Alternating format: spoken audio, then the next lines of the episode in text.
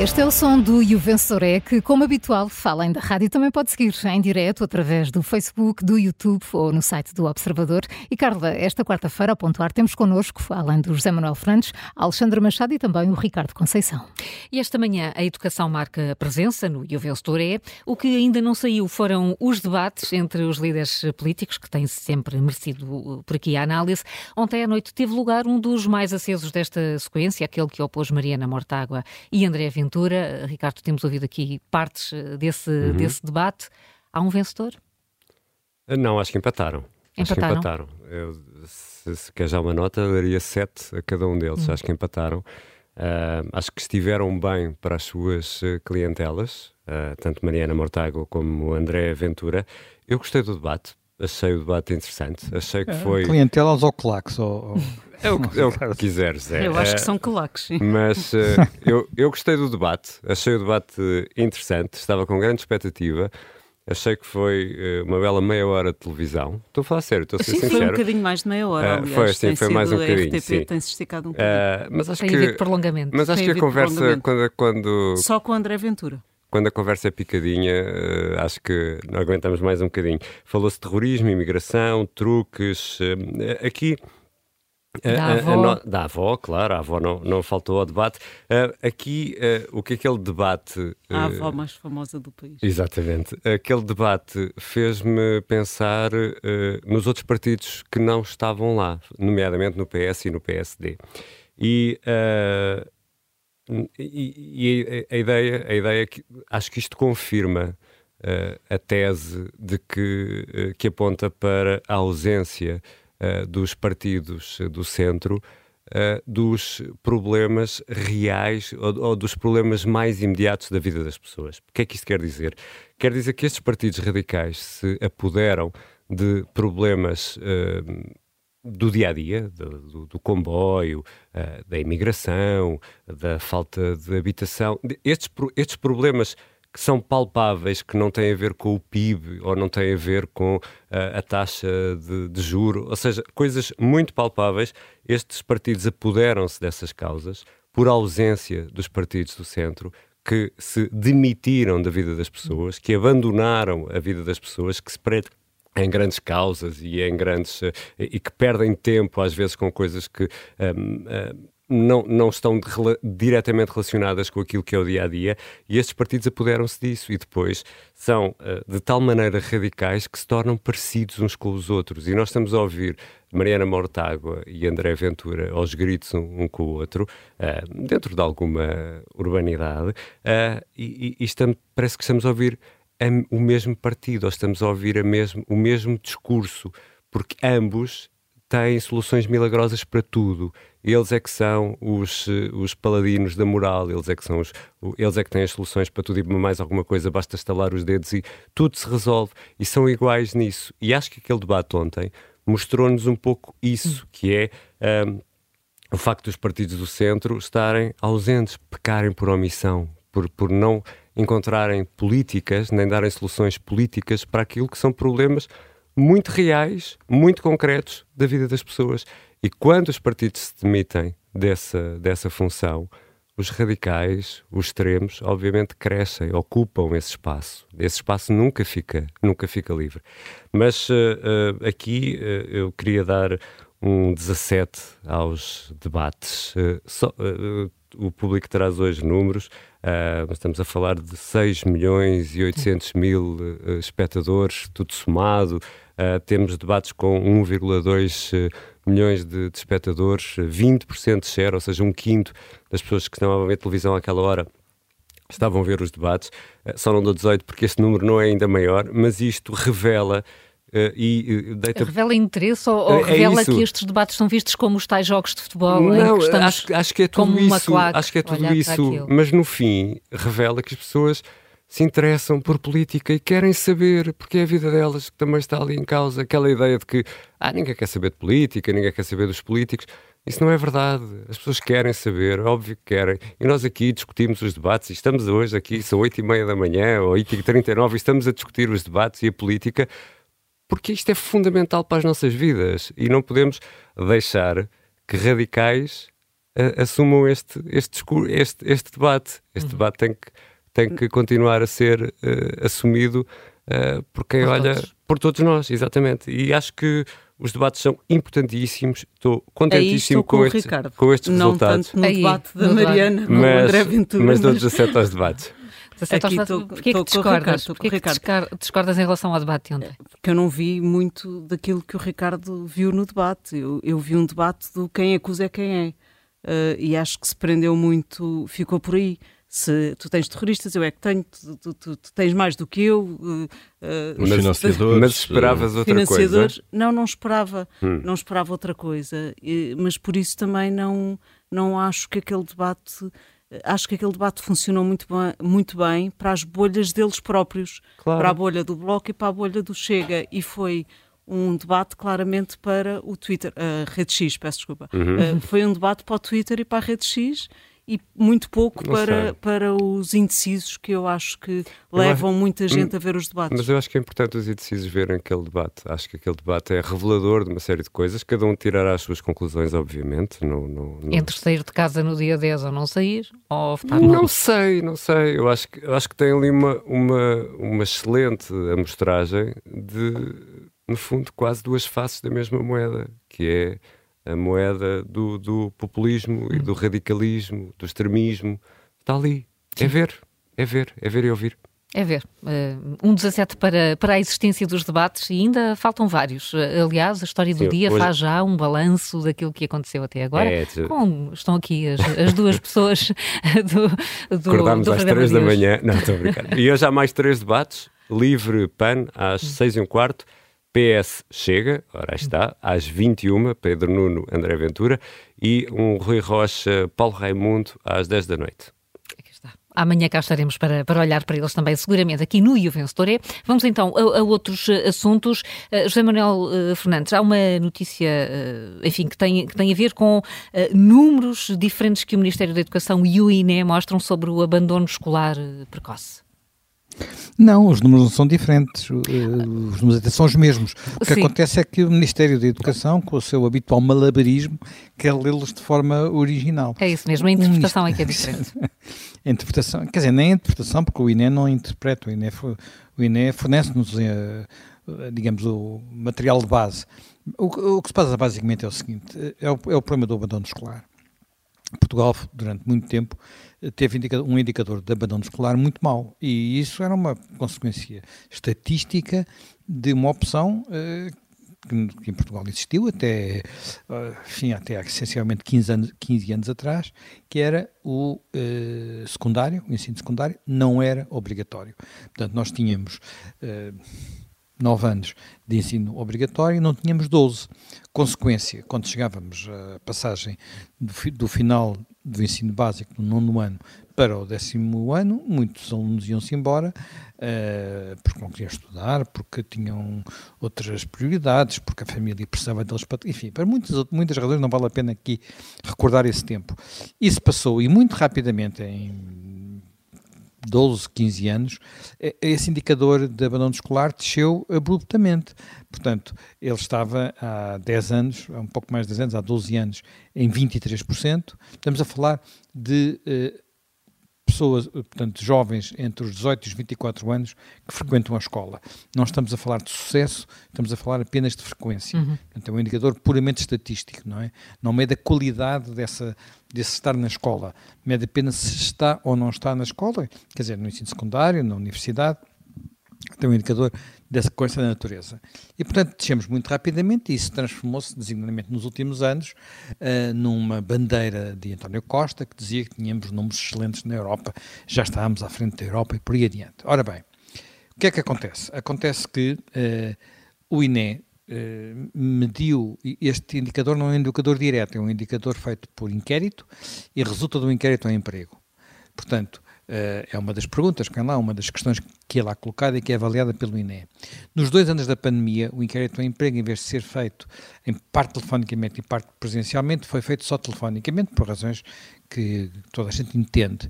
E o INE teve até que corrigir algumas dessa, desses indicadores e, e fez e a correção do indicador do abandono escolar levou a uma pequena subida desse indicador, no, eh, portanto, mais, mais abandono nos anos de 2021 e, 20, e 2022. Ora bem, o que é que aconteceu agora? Aconteceu agora que em 2023, eh, o indicador para 2023 deu, deu, deu um salto, que enfim, não é nada dramático, continuamos com uma boa posição eh, na, na Europa, portanto, eh, para teres uma ideia, deu um, não interessa agora entrar em detalhes, tem uma boa posição na Europa, mas o Ministério veio logo dizer que ah, isto a gente subiu em relação aos anos anteriores, porque é um problema do INE, é um problema da pandemia, seguimos em frente. Além disto ser típico, quando os indicadores, por exemplo, o indicador de sucesso escolar, que é um outro indicador que, e de não retenções e por aí adiante, desceu, e, e desceu durante o período da pandemia, era um sucesso. Quando subiu a seguir, não, isso tem a ver com a pandemia. E, portanto, esta, este discurso de João Costa, que está sempre a manipular os números, sempre a manipular os números, é, é, é, além de ser particularmente revelador da forma como João Costa foi o verdadeiro Ministro da Educação nos últimos oito anos, não é? Havia Tiago Brandão Rodrigues, mas ele era Secretário de Estado da Educação e ele é o ideólogo e, na prática, quem mandou no Ministério este tempo todo mas ele tem esta opção por manipular a realidade e o que acontece é que o público vai perguntar ao INE o que é que se tinha passado o INE diz não, a correção feita para após da pandemia já foi feita e houve de facto uma variação uh, na má direção, digamos assim, do indicador de, de, de, de abandono escolar. Houve de facto um agravamento em uh, 2023. Uh, isto não é, quer dizer, de repente não, tem, não, não estamos novamente na cauda da Europa. Mas não é preciso ter esta opção a dizer que temos sempre ser, ser sempre os primeiros e os melhores e tudo. E de facto, isto é mais uma, indicação da forma como o João Costa, o Ministério da Educação, uh, trabalham com os números, sempre a manipular, sempre a tentar tirar uh, dividendos políticos, às vezes de números que são maus, ou, ou, ou procurando manipular. Todos nos lembramos como de repente Portugal era o único país do mundo onde não tinha havido perdas de, aprendizagem por causa da pandemia, não é? E agora de repente percebemos que não só houve, como foram mais graves que noutros países. Portanto, olha, para não vai o abandono escolar, o número é razoável, portanto não é um número, uh, não é o melhor da Europa, mas estamos mesmo assim no primeiro terço da Europa, portanto não é mau. Agora, este comportamento de João Costa, Ministro da Educação, é péssimo. E, portanto, uh, já que estamos numa do Ministério da Educação, vai mesmo chumbo direto, vai um 4 para, para, para, João Costa. Para, para o Ministro, para o ainda Ministro da Educação, João Costa, Alexandre, olhando também para, para este tema, a Eu, pandemia acaso, tem as costas largas. Uh, tem as costas, uh, exatamente, tem as costas largas. eu até. Eu até Só agora tinha... que percebi, desculpa. o João Costa tem as costas largas. Estou lento, estou muito lento, lento de manhã. Eu até acho que vou dizer isso, enfim, José, José Manel tem aqui uma nota, a meu ver, até generosa, porque eu dou a João Costa 2. Uh, o governo convive muito mal com a verdade e esconde, neste caso em particular, também a cabeça debaixo da areia, qual avestruz.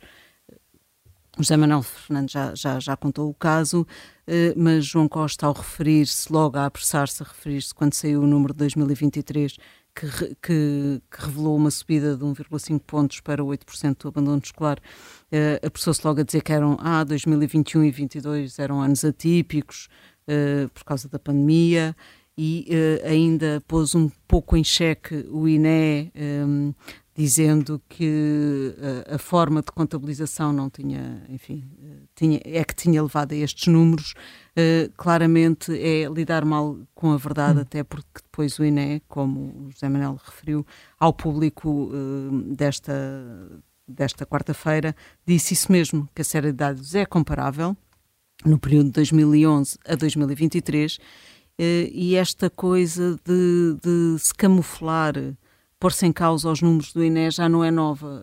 Lembro-me Mário Centeno, ainda há pouco tempo, referiu-se várias vezes ao INE, aliás, a propósito do mesmo inquérito, por causa do, do, da saída de qualificados de Portugal, uh, disse, falou do INE quatro três ou quatro vezes uh, para realçar que, que os dados do INE um, eh, tinham que ser revistos e, e, e que não estavam, um, infelizmente, estavam equivocados. Eh, depois também se a pessoa dizer que não estava a criticar o INE, mas ficou a ideia de que estava mesmo a criticar o INE e agora também fica a ideia de que João Costa criticou mesmo o INE.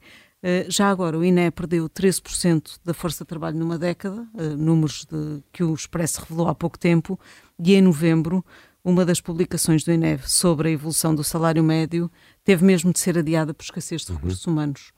Um, e enfim, não basta. Uh, e isso não tem a... nada a ver com a pandemia. E isso não tem nada a ver com a pandemia. Uh, ou seja, estamos aqui a pôr o dedo na ferida um, sem depois ir à raiz. Já agora, em relação a, a, ao abandono escolar, a subida, embora continuemos com bons níveis um, com bons níveis, enfim, com bons níveis a nível eh, em relação à média, eh, é grave esta subida eh, e é grave não se atuar sobre ela e pior do que isso é não se tentar perceber o diagnóstico. Porque é que aconteceu? João, João Costa, enfim, apressou-se a tirar o INE, mas acho que falta aqui um bocadinho aprofundar a razão. Lamentavelmente é também. É, é, é, mais confortável falar do INE do que falar Exatamente. do que se passa nas nossas escolas e dos problemas conhecidos que por lá, de quem por lá anda, não é? Precisamente, e isso levava-me ao último ponto, que é os programas, eh, nomeadamente do PS, eh, falam pouco de educação hum. e nesta campanha tem-se falado muito pouco. Quanto da muito educação, da, da, carreira dos professores, só se, É isso mesmo, uhum. só se fala quase do descongelamento da carreira de professores. Uhum. Uh, portanto, e isso também é um serviço que o governo e os sindicatos estão a prestar, um serviço, um mau serviço que estão a prestar, porque se centrou o debate nesta campanha na educação nesse, nesse assunto. Não digo que não seja importante, mas a educação Aliás, tem problemas o, muito o debate, graves. O debate tem sido capturado por isso, que é quando se fala de educação, fala-se de sindicatos de professores e carreiras. E, e, eu, e, e não, não, se fala de educação. Não sei, Deixa não aqui. sei, mas, mas, é, mas é revelador, não é? É, é revelador. E os é. programas são fracos, os programas em relação à educação são genericamente fracos uh, sobre uh, o ensino propriamente dito. Um, e por isso, enfim, uh, como diria também Pedro Nuno Santos, vou buscar as palavras de Pedro Nuno Santos, o governo, neste caso em particular, o ministro e, em particular o ministro João Costa, têm de se reconciliar também com a verdade. Hum. Uh, Já agora sobre, sobre a pandemia e indicadores. Uh, Eduardo Cabrita, Ministro da Administração Interna, utilizou os, os indicadores de segurança de 2020, quando o país esteve fechado, uhum. uh, para se vangloriar, vangloriar, que tínhamos atingido níveis mínimos de criminalidade violenta ou leve. E sinistralidade também. E sinistralidade rodoviária. Aliás, exatamente, está aqui uma nota de setembro desse ano do Governo, de setembro de 2020. Portanto, acho que todos estamos a perceber o que é que se tinha passado uh, uma nota do governo. O número de acidentes mortais nas estradas deverá ser mais baixo desde que há registro. Claro, ah, obviamente claro. não é. Mas, oh, Paulo, neste caso em concreto sobre o abandono escolar, João Costa também em 2022 veio assinar com a bandeirinha, bandeirinha de que tinha sido um recorde. Um recorde mínimo. O claro, mínimo claro. recorde, a taxa mínima. E portanto aí a pandemia portanto, não contava nada, não contava era, eram números não era, um ano, Exatamente. não era um ano atípico. Agora, em 2023, pois, como subiu é que voltou a ser um ano atípico. Portanto, o próprio governo, em relação ao, ao, ao mesmo tempo, uhum. abandono escolar, também teve duas, duas caras e duas, duas faces. Fica claro. justificado o teu dois para, para o Ministro da Educação, João Costa. Uh, uh, Paulo, a questão dos, dos bolseiros uh, que estão a viver com, sem, sem as bolsas que a FCT lhes devia atribuir. Sim, é, sobre a falta de resposta da FCT, não é? A história está no público, ehm, basicamente, e o público também explica como é que, como é que, como é que funciona isto. Quando se pede uma bolsa de doutoramento, financiada, obviamente, pela Fundação para a Ciência e Tecnologia, pode-se pedir o financiamento do projeto de investigação investigação uh, até 4 anos. Esse é o prazo máximo. Uh, mas há alunos que não, alunos ou, ou bolseiros neste caso, que não fazem, pedem para 2 ou 3 anos e ficam sempre com a hipótese de prolongar até aos 4 anos. Portanto, 4 anos é sempre o limite. Uhum. Uh, mas na gestão do projeto que cada um faz, isto acontece com alguma frequência. Uh, e depois o tempo não chega, de alguma maneira, e acaba por chegar aos 4 anos, uh, que era aquilo que eles teriam direito uh, desde o início, se tivessem pedido logo os 4 anos. Um, quando, quando, quando os bolseiros chegam à, à, conclusão de que vão precisar de mais tempo, pedem um prolongamento uh, do prazo até aos 4 anos. E a questão está aqui. A questão nem está se vão conceder ou não o prolongamento, a questão é que a FCT, a Fundação para a Ciência e Tecnologia, está a demorar cada vez mais a responder.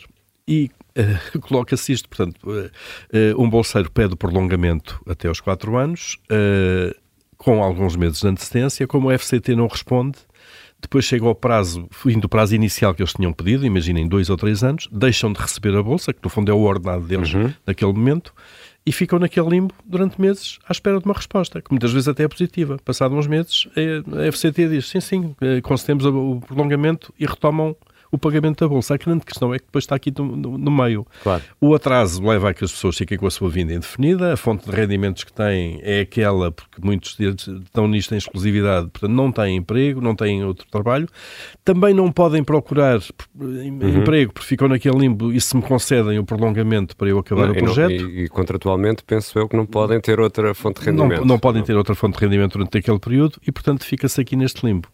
Uh, pronto, isto é basicamente uma viagem ao país que funciona, não é? Uhum. Nós sabemos que o país funciona e o Estado funciona uh, uh, muito bem.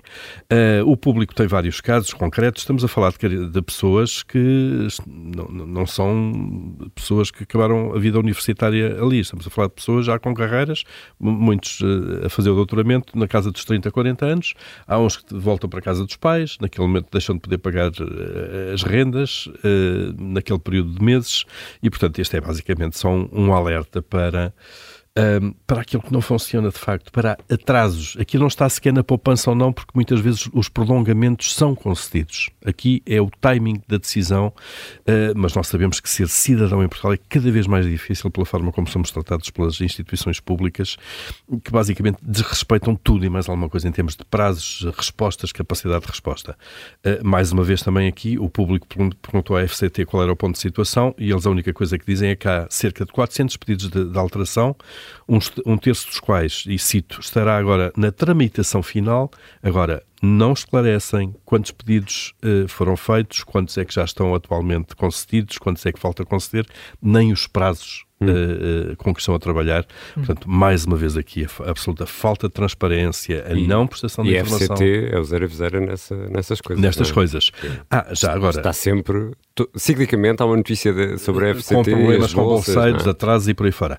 Já agora, atenção, estamos a falar de ciência e tecnologia, estamos a falar daquela economia uhum. do conhecimento, de investigação, de uh, subida na escala de valor que nos passam a vida a prometer. Esta é a aposta, dizem os, os, os candidatos.